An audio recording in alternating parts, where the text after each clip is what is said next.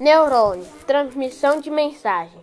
A célula do sistema nervoso responsáveis por receber estímulo do próprio corpo e do ambiente, interpretar as informações e possibilita a tomada de ações são os neurônios. Os neurônios são células especializadas de Neurônios são células especializadas em receber e transmitir mensagens.